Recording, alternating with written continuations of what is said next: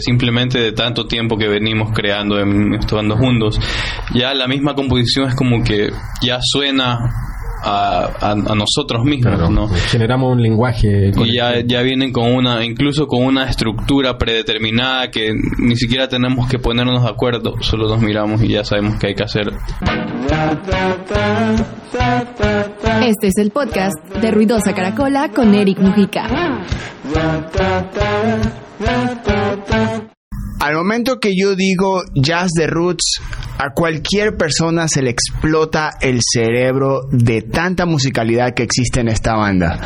Jazz, reggae, funk, elementos también, hay hasta rock, hay de todo, hay de todo lo que ustedes se pueden imaginar en una banda. Y no solo eso, también yo creo que es la única relación a distancia que ha funcionado durante más de 11 años con miembros de Guayaquil, de Quito, hasta de Chile. Tengo a Luis Sigüenza y a Gabriel Jofre aquí en el podcast de Ruidosa Caracola, Jazz de Roots. Brothers, bienvenidos. Muchas, gracias. Gracias por invitarnos. Un, placer estar acá conociendo un nuevo país y una nueva realidad. Y ahora, ustedes están acá grabando.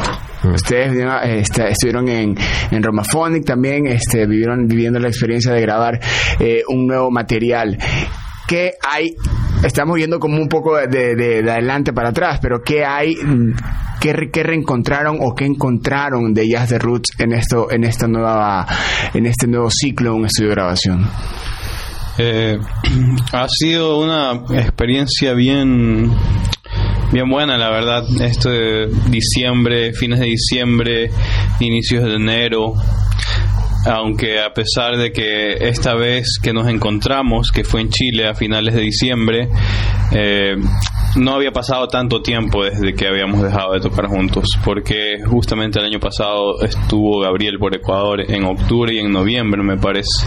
Entonces nos encontramos en Chile, en Santiago, en diciembre, pero por primera vez en la vida montamos un disco entero en cuatro días y fue una experiencia buena porque es una sorpresa para todos como saber cómo cada uno sigue evolucionando, sigue mejorando.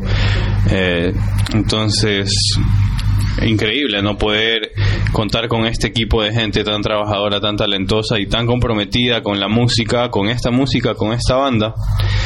Eh, y darte cuenta que podemos hacer cosas increíbles en poco tiempo realmente porque eran temas totalmente nuevos, siete temas nuevos montamos en cuatro días de ensayo en Santiago y ya los trajimos listos acá a enero, en enero en Buenos Aires. Y ahora este día terminamos el proceso de mezcla, entonces se acabó ya como esta también esta experiencia en el estudio en Romaphonic fueron cuatro días, no, desde el jueves estuvimos. Jueves, viernes, sábado, domingo, lunes, martes. Fueron seis días para nosotros donde grabamos, editamos y mezclamos junto al ingeniero. Y ahora ya estamos esperando el máster y ya tenemos un nuevo material que a, mi eh, propia percepción eh, es, increíble. A mí me gusta mucho este último trabajo que hicimos. No sé qué piensas tú, Gabriel. Sí, yo creo que es como nos acerca un poco también a la esencia de la banda que va de la mano de, la honestidad del trabajo. El poder armar este disco en tan poco tiempo nos acerca más al, hecho de mostrar simplemente lo que lo que hay y, también actualizarnos porque no nos vemos siempre. Entonces como dice Luis como que saber en qué está cada uno qué es lo, qué es lo que es lo que uno está mostrando a qué es lo que ha cambiado de la manera de ver la música, de la manera de trabajar, la manera de relacionarnos entre nosotros también. Ah, son cosas que van mutando y siempre son placenteras de, enterarse. Si sumamos el tiempo de composición del disco con la grabación, la mezcla y el máster, lo hicieron en 10 días. Un tiempo récord. Eh, yo no he escuchado en algún momento de la historia de la música, especialmente en estas últimas décadas, eh, en el, la cantidad de tiempo que se tomado para hacer un, un, disco. ¿Cómo, ¿Cómo hacen, cómo hicieron, cómo logran el el hecho de meterse, los, eh, meterse toda la banda a componer un disco, la presión que existe solo entre ustedes para componer y, y crear estas siete, ocho canciones, a sentir la presión de un estudio, de unas canciones que son totalmente nuevas, que tienen días de haberse creado. ¿Cómo ustedes, cómo, cómo se maneja esa presión entre la banda a meter a la banda al estudio? Bueno, yo encuentro que ya luego de 11 años de relación de, los integrantes con, con la música de la banda, eh, la música, o sea, las ideas de cada uno, ¿no? También ha venido en evolución en diferentes contextos, ¿no? Entonces, al principio, en los dos primeros discos, tal vez, incluso en el tercero, hay canciones que presentan mayores desafíos, lo, lo cual hubiese sido imposible grabar algunos discos anteriores en tan poco tiempo, ¿no? Para discos anteriores tuvimos que ensayar meses, porque también la música al mismo tiempo presentaba desafíos eh, y era música muy compleja. Pero eh, para este disco también tuvimos que adaptarnos a la situación.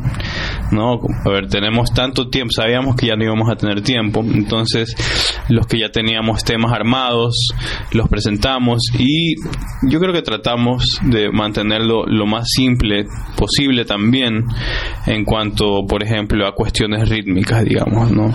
Eh, por, en este álbum algo que no pasaba antes es que todos los temas eh, rítmicamente no son tan complejos como temas de discos anteriores, ¿no? Y las melodías son sencillas, son simples, ¿no?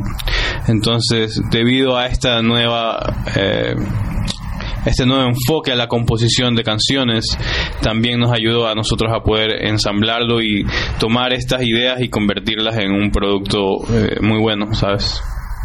Hay una, hay una parte en la, en la que la, la banda ya por, de por sí es una banda de jazz, que su base es el jazz. Eh, y ha tenido varios, ya va, ya va su tercer álbum, cuarto álbum, y por más que se conozcan ustedes, hay una parte del jazz que, que de una todo el mundo la interpreta o la, lo lleva al elemento de la improvisación, ya, donde puede ser eterna una canción, donde puede ser un momento. Cuando para ustedes la canción está terminada. Cuando llegas a un tiempo y dices, ok, la canción ya tiene cinco minutos, ya ahorita se acabó. cuando, la canción les dice cuándo está terminada, o ustedes le ponen un límite de tiempo a las canciones. Hacemos como cuantificable, la verdad no creo que sea tan así. Uh, sí, yo, sí, yo creo que uh, en este disco en particular no acotamos más a eso, ¿no? No acotamos como ejemplo tantas formas va a solear cada uno. Uh, como dice Luis, lo intentamos hacer simple. Ah, no sé si se escuche tan simple para, en, ciertas cosas, pero pero fue la idea, como que y yo creo que la idea ha sido hace tiempo como que esto sea una, una cosa más oreja, que no, no sea un no sea un jazz así como no queremos hacer música para músicos, nunca lo quisimos hacer y yo creo que con eso igual ha entendido la la señal la gente, ¿no? Por eso hemos podido tocar en festivales de todo tipo de música no solamente en festivales de jazz, porque la música que hacemos es un poco más transversal en cuanto a eso, el contenido. Y es como que las ideas también ya vienen eh, hasta que casi predeterminadas, pero sin querer. Es como que simplemente de tanto tiempo que venimos creando, estudiando juntos, ya la misma composición es como que ya suena a, a, nosotros mismos, ¿no? Generamos un lenguaje. Y ya, ya vienen con una, incluso con una estructura predeterminada que ni siquiera tenemos que ponernos de acuerdo, solo nos miramos y ya sabemos que hay que hacer después, ¿no? Entonces como que así así pasó esta vez. Eh, más bien tratamos de simplificar un poco, de no extendernos tantos en los solos, por ejemplo, ¿no? Porque eso ya es algo que venimos haciendo antes. Entonces, no sé, tal vez ahora estamos encarando la música que hacemos, pero eh, desde otra forma también, ¿no? Tal vez no sé si decir más, hacerla más fácil de escuchar, porque a pesar de todo hay bastante psicodelia en la música y, y dubs y delays y cosas así, ¿no? pero sí es bastante, se, se siente más, más amigable incluso a la hora de ir al estudio a tener que tocar la música. Sí, al momento de estar en el estudio es como que sentía que, que esta música que hicimos es más amigable, entonces no sentía una presión de, ah, tenemos cuatro días, solo ensayamos cuatro días, entonces no, nunca sentí eso por suerte. O incluso grabándola, como que uno no siente, uno no siente como, chucha, viene esta parte así, oh, oh como la agua, así como que, eras como que, casi como tocando un tema que ya te sabía y como que buscándole la vuelta a cómo hacerla sonar bien, como mm. bien y que encontrar el lugar de uno dentro de la composición. Mm. Ya, ya para ustedes es natural ser jazz de roots, o sea, ya esos procesos que tienen las bandas de el primer álbum de conocerse, el segundo álbum de ver si es cierto que pueden funcionar como banda, el tercer álbum de mostrarse y de encontrar la evolución y, y ahorita ya están en esa parte donde ya saben, como, como lo acabas de mencionar Gabriel, de que ya tienen, cada uno reconoce su lugar en, la banda, pero también ustedes, todos ustedes son músicos que estudian su instrumento, que también se preparan con, su instrumento.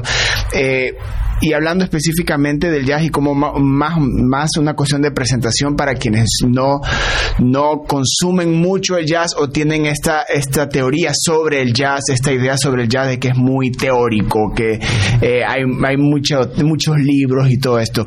Para ustedes, al momento de ser jazz de roots, eh, sepa, cómo separan esa parte de que tanto han aprendido en ser estos instrumentistas en lo que ustedes mismos dicen que no hacen música para músicos, hacen, eh, han encontrado esa manera de hacer música para que todo el mundo la disfruta, la entienda y se alinee con ustedes. Eh, simplemente yo creo que cuando vamos a tocar, al menos yo trato de divertirme, ¿sabes? Trato de ser honesto. Yo sé, tal vez puedo tocar mucho, tal vez no, pero no pienso en eso al momento de tocar en vivo, no pienso en cuánto, puede cuánto puedo tocar yo, cuánto pueden tocar mis amigos. Simplemente tratando de estar presente, tratando de, estar escuchando lo que Gabriel propone en su instrumento mientras estamos tocando en vivo, ¿no? lo que Raúl propone, tratando yo responder a estas propuestas y así crear música espontánea. Y para eso, más que estudiar escalas, más que estudiar ejercicios, más que volverte un virtuoso de tu, instrumento, se necesita otro tipo de fortalezas, que es escuchar escuchar sin juzgar la idea, escuchar y proponer sin juzgarte a ti mismo la idea que estás proponiendo y esa, esa, es mi forma de encarar la música, de que sí, soy un músico de jazz, sí, estudio bastante, pero a la hora de tocar trato de tocar desde mi corazón, ¿sabes? No estoy pensando en la música, estoy sintiéndola. Igual, Gabriel, en, tu caso, eh, con el instrumento eh, y sabiendo, eh, tratando de entender el background que tiene cada uno, ¿no? O sea, es diferente. nos juntamos en el tema del jazz y todos nos hemos formado como músicos de jazz, pero cada uno tiene igual afinidades, con lo cual hace más amplio la paleta de, de sonidos que estamos proponiendo. En este disco, por ejemplo, tenemos, yo creo que ya, no sé, Ah, son siete temas y había un reggae. Por, así decirlo, ¿no? Ah, hay un tema con ritmo, ritmo brasilero, hay tema afro, afro ¿cachai? Ah, yo mismo, yo me, bueno, empecé mi formación como, como, como tocando rock, tocando grunge. De ahí estuve harto tiempo metido en el folclore latinoamericano y, bueno, toco bastante guitarra clásica y guitarra criolla, entonces esas son cosas que a uno lo influencian, aunque uno esté tocando otra música, sí o sí te, algo te, algo pasa, algo pasa. Y, y es parte de la. Nos unimos en la formación del jazz, pero nos juntamos a la hora de, como dice Luis, de, de, compartir la música y, de ser honestos con lo que queremos hacer. A medida que, que, el, que el, músico va creciendo eh, y, es muy, es muy sano que igual toda la banda se vaya alineando también a la idea de conocer la puerta de la evolución, entrar en eso y ahorita lo están haciendo con elementos latinos, eh, con otros géneros, con el reggae, con, con mm, eh, otro tipo de, de, música, con muchas más sonoridades.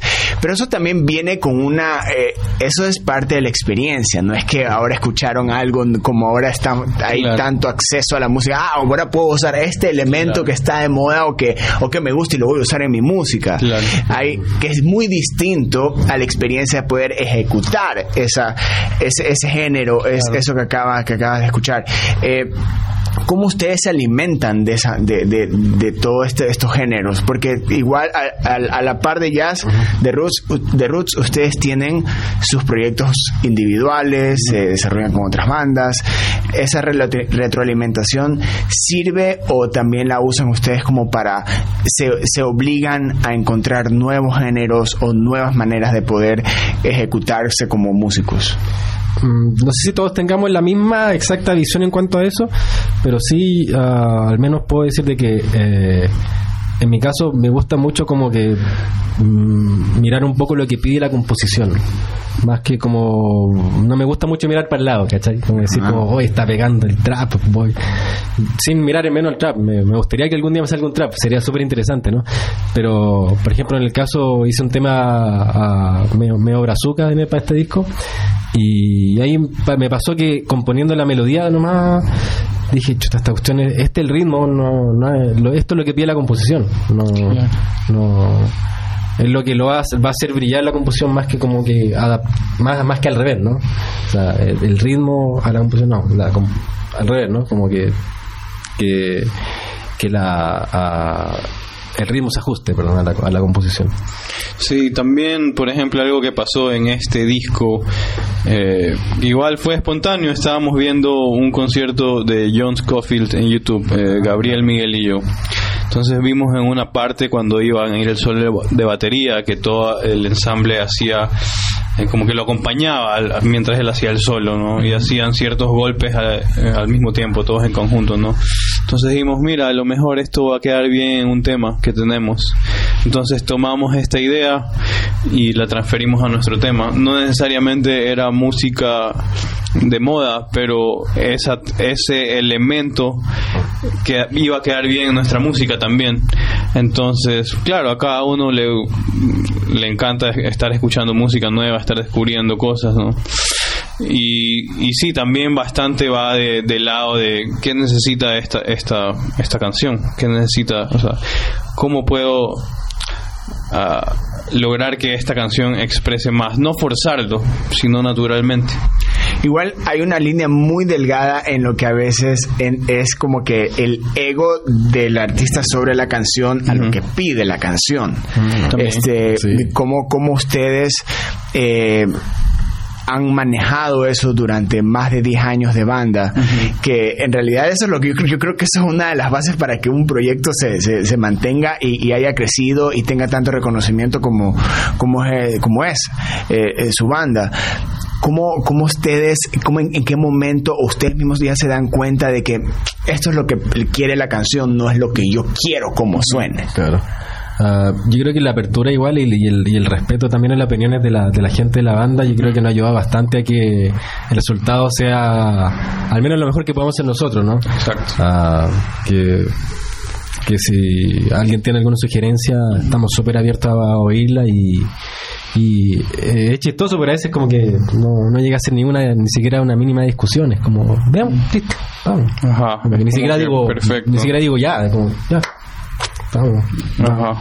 Vamos, y y- eso también, también tra- tra- tratar de, como te decía, en, en los primeros discos, tal vez buscábamos la forma de hacer música compleja, porque en ese momento de nuestras vidas estábamos estudiando más, ¿no? Estábamos, éramos más estudiantes que ahora, creo. O sea, en ese tiempo al menos estábamos dedicados a solo hacer eso, ¿no? Ahorita ya nos grabamos, ya hay que hacer otras cosas también, ¿no?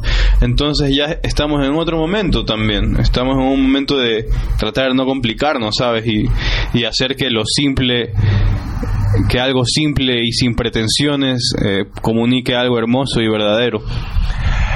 A, a pesar de que son eh, músicos estudiados y ya estudiaron, Ujú. eh, ahorita están desarrollando lo aprendido y, no so- y no todo debe canalizarse en un solo proyecto. Ujú. Eso también hace, eh, genera esa búsqueda de, de- de- de desarrollarse en otros proyectos, tocar con otros artistas, esta- estar en otras bandas también.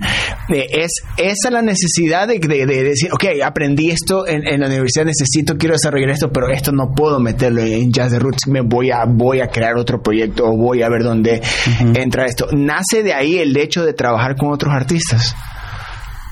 A veces sí, a veces no. Ah, en, en mi caso yo no lo miro tan así. Ah, a veces yo sé que hay cosas que quizás estudie y que quizás nunca la, la, la vaya a ocupar y lo dejo lo dejo ahí al, al azar de la vida. Ah, en cambio hay cosas que, que pensé que no me iban a servir mucho y me terminaron sirviendo mucho y las repaso. Eh, poco acción-reacción. Sí. De mi parte, yo estoy haciendo música desde antes de estudiarla. Entonces yo ya yo ya venía grabando, o sea, desde, desde la oreja, ¿sabes? Tocando con gente, grabando música sin tener conocimientos. Entonces, y ya incluso hacía arreglos de vientos antes de saber qué estaba haciendo. Entonces, no, más bien la educación me sirvió para perfeccionar esas cosas, ¿no? Y nada, desde, desde, chico igual, como que siempre traté de tocar en, la mayor cantidad de, bandas posibles o con la mayor cantidad de músicos posibles, la mayor cantidad de música posible. Eh, porque esa es la forma de ganar más experiencia en, en todo el ámbito musical, no concentrarse en un una sola cosa, sino eh, tratar de poder eh, ser versátil también y, escuchar mucho, tratar de, como, digo esto? de interpretar esta música fielmente también ¿no? en los diferentes estilos que tocamos. El, perdón, el enfoque de la honestidad yo creo que es transversal en todos nosotros con nuestros proyectos personales y, externos, yo creo. Ah, porque a veces no más como que hacemos otra cosa, pero también por un tema estilístico y también de un punto de vista del compartir. También, porque el, el, tocar con otros músicos uno también lo, lo, alimenta mucho.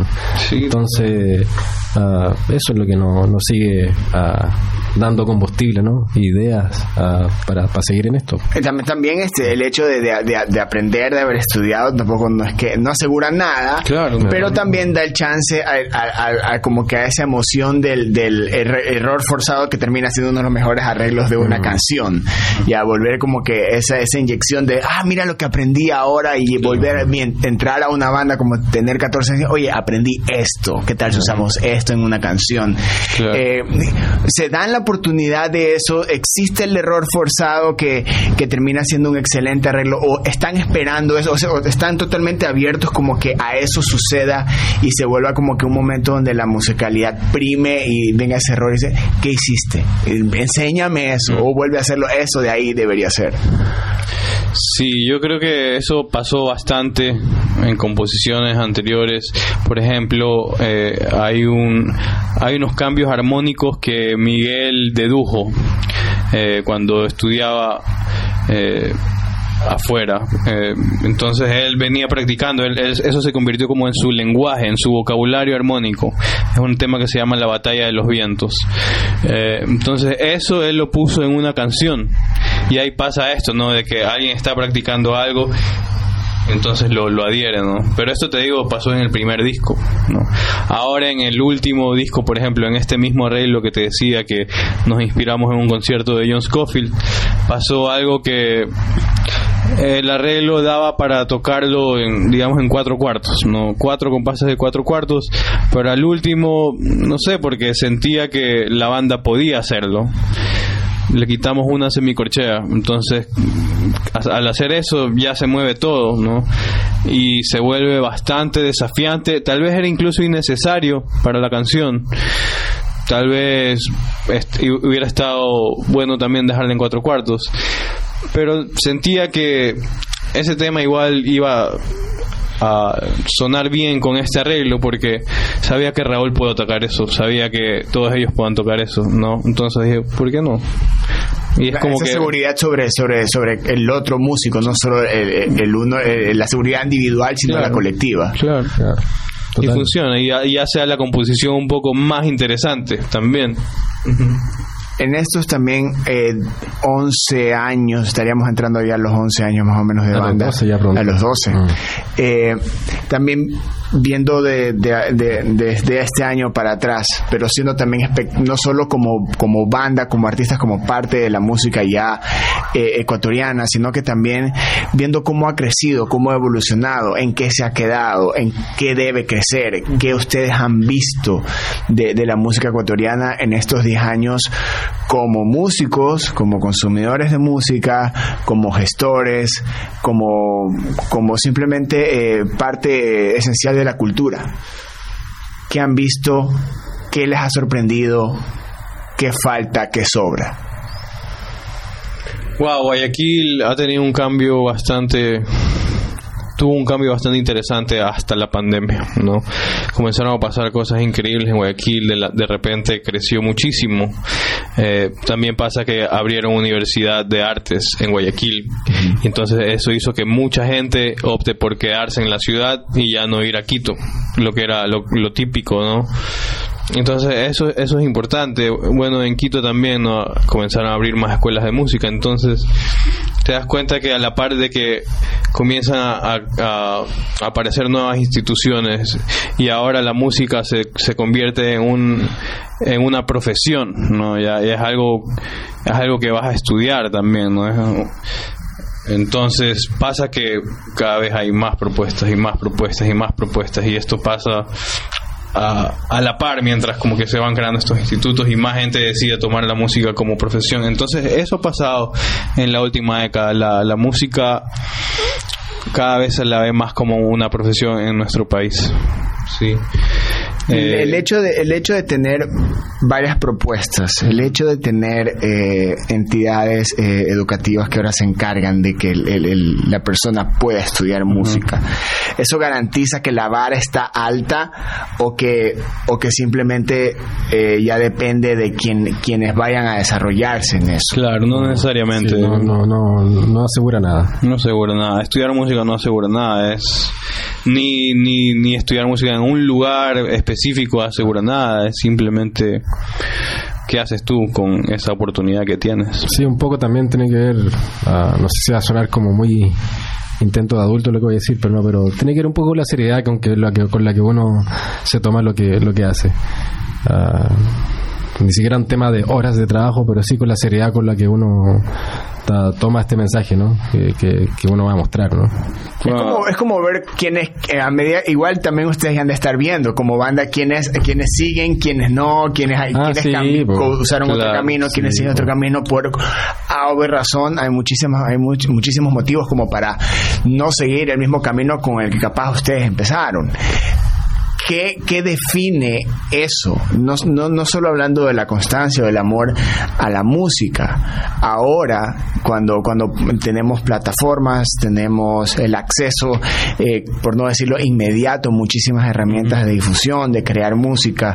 eh, ¿Ustedes ven eso, el- eh, ven más pros que contras o más contras que pros a todo esto? A la tecnología y cómo eh, ahora se, se hace música. Ah, es bueno en el sentido que permite ah, genera democracia. En el sentido que ah, te compras una interfaz, te compras un controlador MIDI, una guitarra que está del otro lado. Puede ser, puede ser un disco entero solo. hacer un disco como Billie Eilish. Sí, pues. Claro, como Billie Eilish, si te ganas un Grammy. No, bueno, pues nada. ¿no? Claro. No es tan fácil, pero po- po- podría ocurrir, ¿no? Ocurrió. Ocurrió. Ocurre. Ah, eso me, me, me gusta, pero al mismo tiempo, claro, ah, eh, eh, son tantos también que ah, hay, hay demasiada gente, entonces no hay espacio para todos con, con, con el tamaño de los mercados musicales que hay. Y eso también deja mucha gente afuera que quizás tiene algo muy bueno que mostrar y no tiene los contactos necesarios. Ah, pro y contra, ¿no? el, el jazz, el rock, el funk, el hip hop, el rap. Eh, se podría decir que para, para esta época, para estos momentos de, de la música donde, donde hay, hay muchas plataformas, hay muchas herramientas, se los puede generar, se los puede denominar también como géneros como que puristas, que hay que meterse en un estudio de grabación, hay que hacerlo de esta manera, el, el elemento humano es el que prima, la parte orgánica es la que importa. Eh, no hay estas, estas herramientas que te hacen cantar, que te hacen tocar, que te crean un artista eh, por poco más e inteligencia artificial. Ustedes, a pesar de que existen esas herramientas y ahora son es desde un Pro Tools que es necesario usar ya porque no tenemos el acceso inmediato a una grabación en cinta.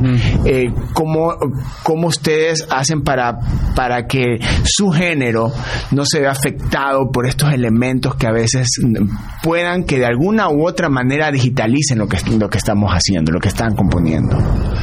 No sé si sea una lucha para nosotros esa.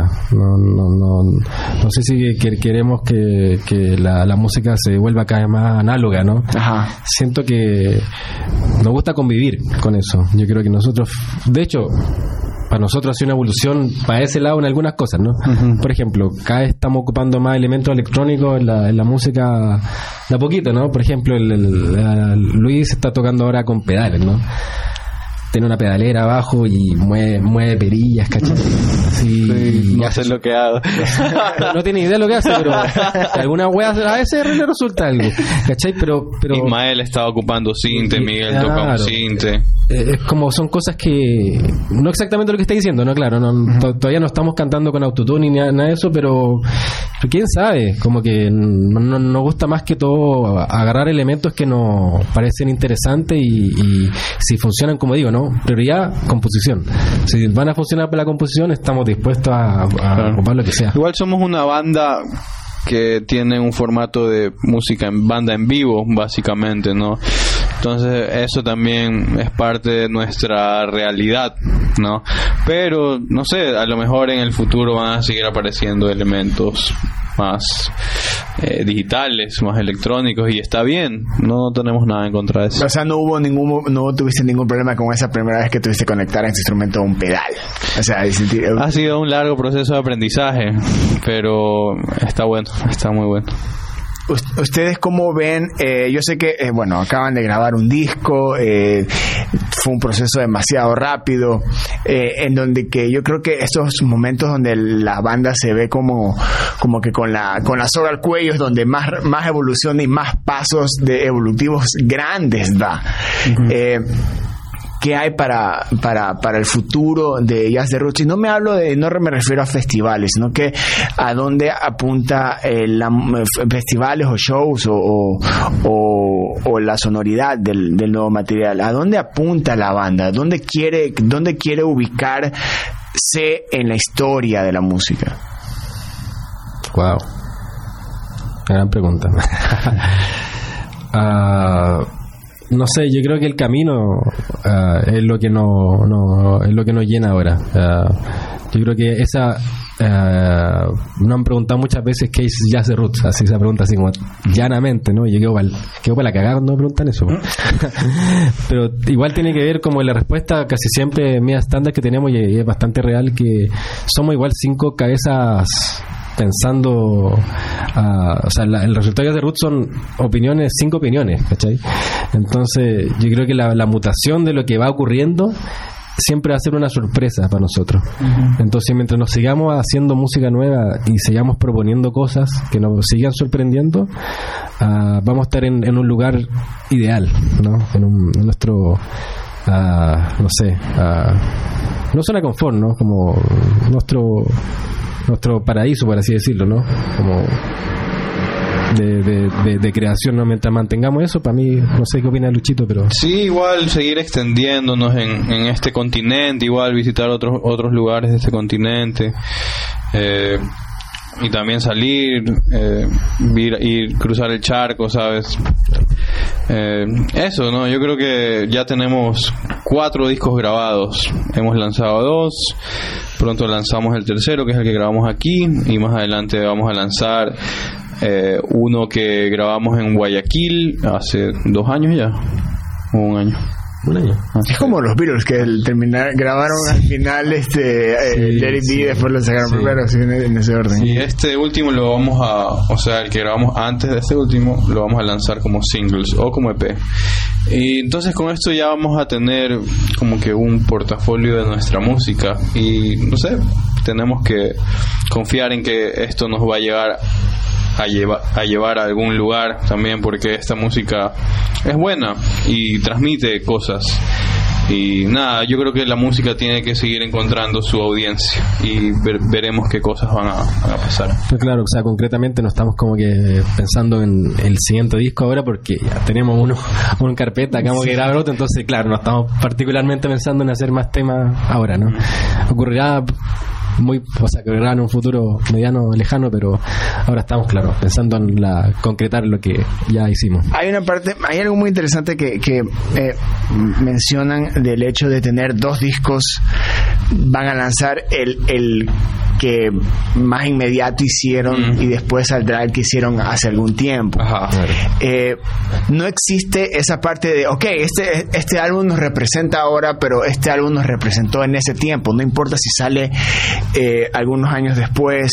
Eh, ¿Cómo ustedes toman eso de que a veces hay músicos, bueno, porque de que, que componemos algo y queremos que salga en ese momento porque eso nos representa en ese momento y, y después de algunos meses no nos va a identificar tanto como ahora? Para ustedes, eh, no hay en ese, no, no, no, no, se sienten en esa posición.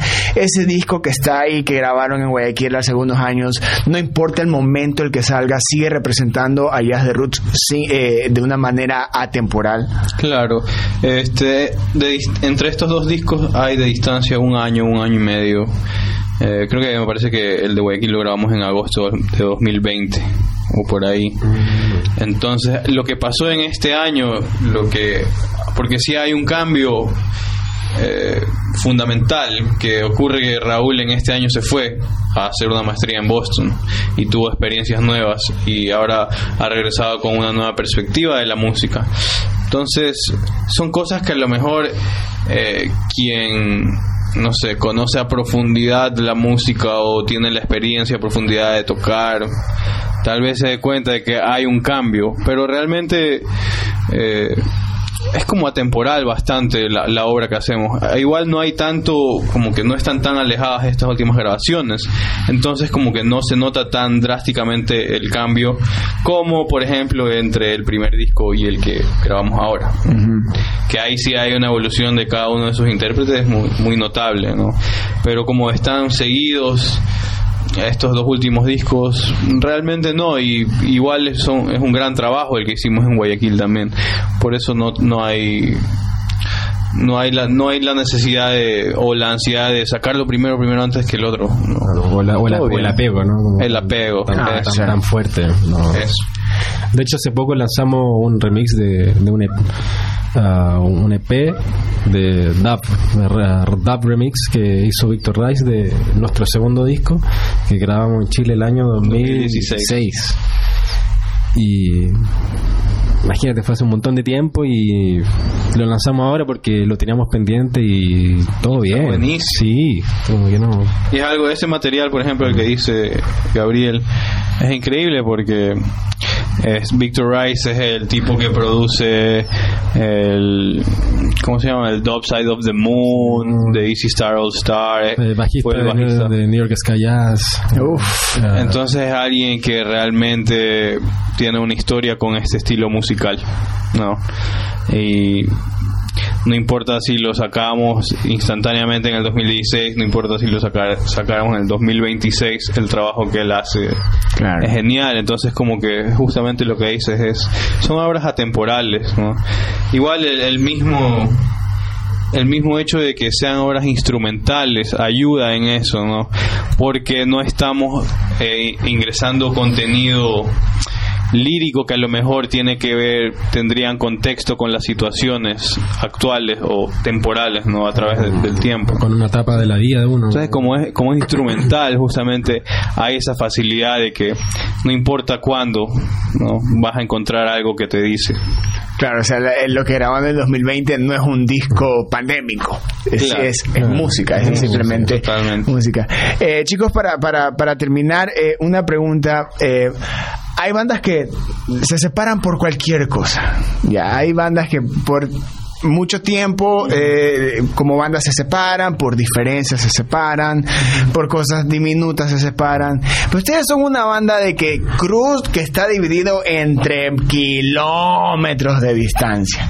¿Cómo logran ustedes? ¿Cómo es el trabajo de Jazz de Roots para que desde Chile, eh, Ecuador, en su momento cuando Raúl también estuvo en Estados Unidos, cómo, cómo logran mantener a la banda eh, a pesar de que, de que eh, obviamente hacen excelente música, pero también la parte humana como hace de que, de que fluya para, que, para mantener unido ese un proyecto. A pesar de todo hay cariño entre cada uno de nosotros y creo que nos sentimos bien estando el uno con el otro. Yo creo que es así, ¿no? Y aprendemos del uno con el otro y nos reímos y hacemos cosas juntos. Porque no estamos juntos todo el tiempo tampoco, ¿no? Entonces como que al parecer entre nosotros logramos una buena química y la distancia no nos impide eh, romper esta relación que tenemos, sino más bien eh, planificar, planificar, tener algo fijo para seguir haciendo cosas siempre, ¿no? Y yo creo que esta, esta banda es un gran lugar para, para crecer musicalmente, ¿sabes? Bastante, sobre todo eh, a nivel compositivo incluso, ¿no? Para ir descubriendo eh, siempre nuevas voces que tenemos dentro de cada uno. A nivel interpretativo también vamos a ir como que descubriendo no sé, tal vez en mi caso, cómo comunicar más con ideas más sencillas. y el, el, intercambio cultural, el intercambio cultural, ¿qué tanto, qué tanto afecta, qué tanto incide al sonido final de Jazz de Roots? Ayuda, ayuda yo creo, ah, en el sentido que uh, genera un, como te decía, ¿no? un abanico de, colores mucho más amplio de, de, cómo abordar una composición.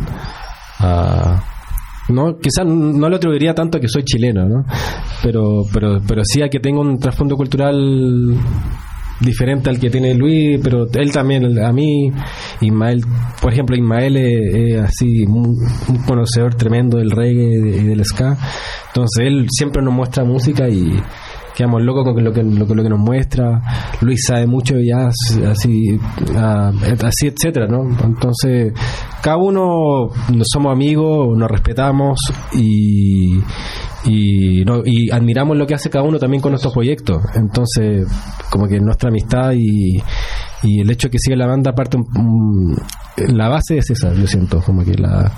la el respeto entre nosotros, la admiración. La admiración. Chicos, muchísimas gracias. Ha sido un gustazo eh, conocer mucho más de la banda, de su historia y, de sus procesos. Yo creo que, que muchísimos quienes van a escuchar esto van a entender mucho más y admirar mucho más a la banda de lo que, de lo que ya se lo hace. Gracias por estos más de 10 años de, de explotarnos el cerebro. He tenido la oportunidad de verlos algunas veces en vivo y en serio es una experiencia. Muchachos, últimas palabras para el podcast. Muchísimas, muchísimas gracias a ti, a la Ruidosa Caracola. Increíble el trabajo que haces. Te vengo siguiendo desde hace un tiempo. Eh, increíble que estés por acá. Increíble coincidir también. Sí. Eh, entonces, nada, muchas gracias por el espacio, por permitirnos presentar nuestra música. Sí, no, igualmente, muchas gracias por, por, tener la posibilidad de, conversar. Estas cosas siempre nos gusta conversarlas, no, no, no, no sé si parece, pero igual a veces bacán con conversarlo. Y uh, bueno, si alguien lo va a escuchar antes de esta semana, no sé cuándo, va a salir esto. Esto sale ya. Ah, ya, bueno, vamos a tocar el viernes en Bar Carnal, Palermo. A, las 12. Eh, Ahí está. Jazz de Roots también está en Argentina, está tocando en Argentina, está grabando en Argentina. Todos los ecuatorianos vengan. Eh, aquí se pasa también. Acá, sí, acá también se pasa maravilloso. Escuchen Jazz de Roots.